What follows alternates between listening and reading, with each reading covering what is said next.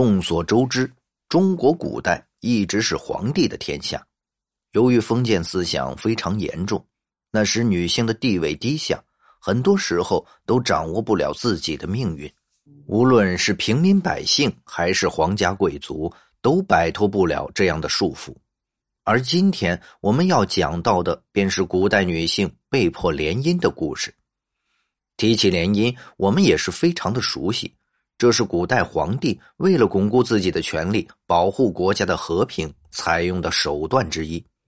像是古代也经常有类似近亲联姻的事件。接下来要讲述的，便是一位十一岁的公主嫁给自己的皇帝舅舅的故事。听到这里，很多人都会想：这么小还是一个孩童，怎么嫁给自己的舅舅？接下来，我们便一起分析一下吧。故事要从一名女子开始说起，这个人就是大汉第一太后吕雉。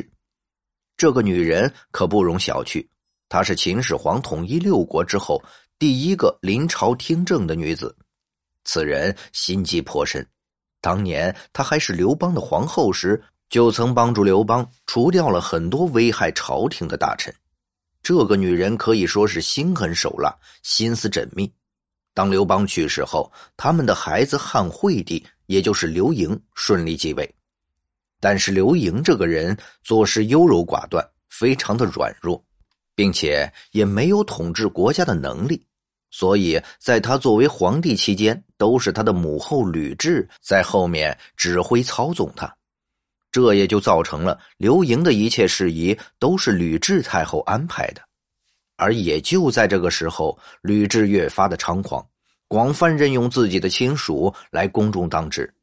后来，这些人慢慢演变为朝廷官员，同时，吕氏家族干涉朝政的人数也在逐渐增加。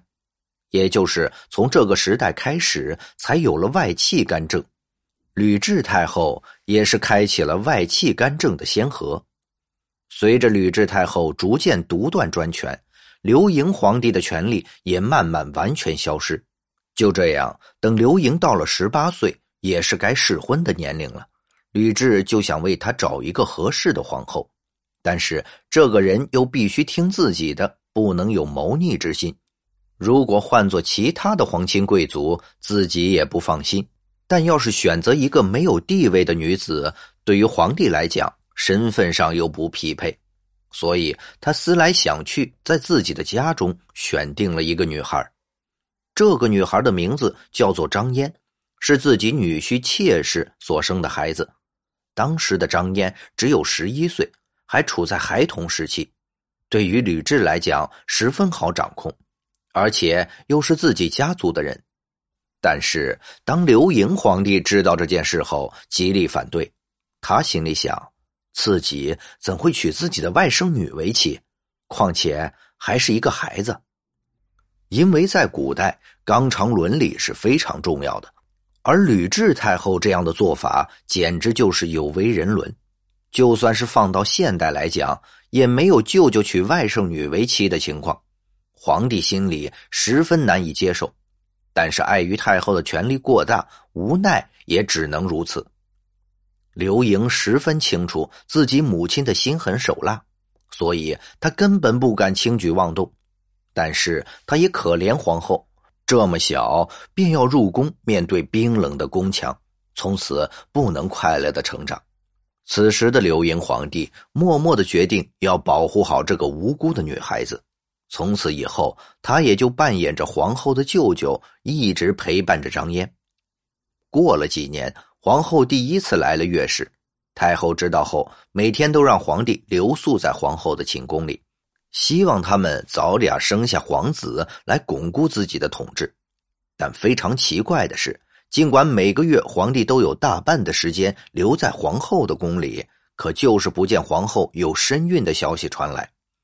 此时的吕雉也是很着急，为此他给皇后吃了非常多的补药。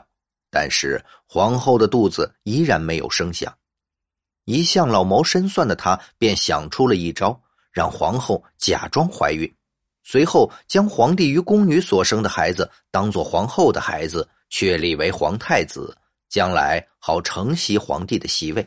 吕后所做的一切都被皇帝看在眼里，但见惯了自己母亲心狠手辣的一面，并没有太大的反应，因为这次的打击远不及吕后处死戚夫人时的场面。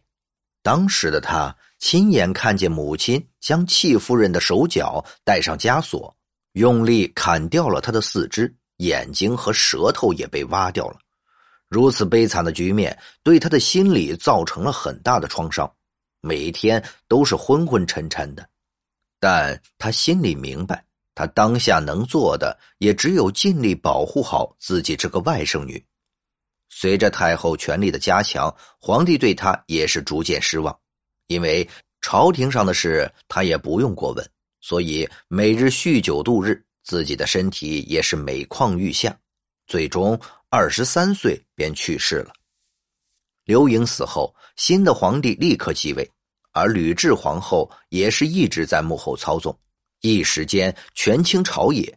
但好景不长，没过几年，吕雉也去世了。而吕雉一死，追随吕氏家族的所有官员也就没了依靠，于是所有吕氏党派都被清理干净，唯独张嫣，人们放过了他。因为他当时年纪尚小，并没有参与吕氏的斗争，即使新的皇帝即位，也没有对前任皇后张嫣进行处置，一直把她留在宫里。也就是这样，他平安的在宫里度过了十七年的光景。但张嫣的一生是孤独且不幸的，因为他没有朋友，从小被送入宫中，见惯了杀戮，对生活也不再充满希望。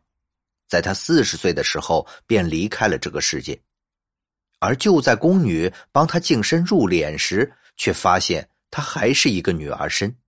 人们这才反应过来，当时的刘盈也不全是无能软弱，起码他保护了自己的皇后，没有让她卷入这场纷争。虽然张嫣一生孤苦，无人陪伴，还见证了那么多杀戮的场面。但是他有一个好舅舅，保全了他的清白，让他度过了一个快乐的童年，这也就知足了。生在那样封建腐朽的社会，根本没有人权可言。张嫣只是作为争夺权力的工具，一点都反抗不得。可见当时女性的弱小与无助。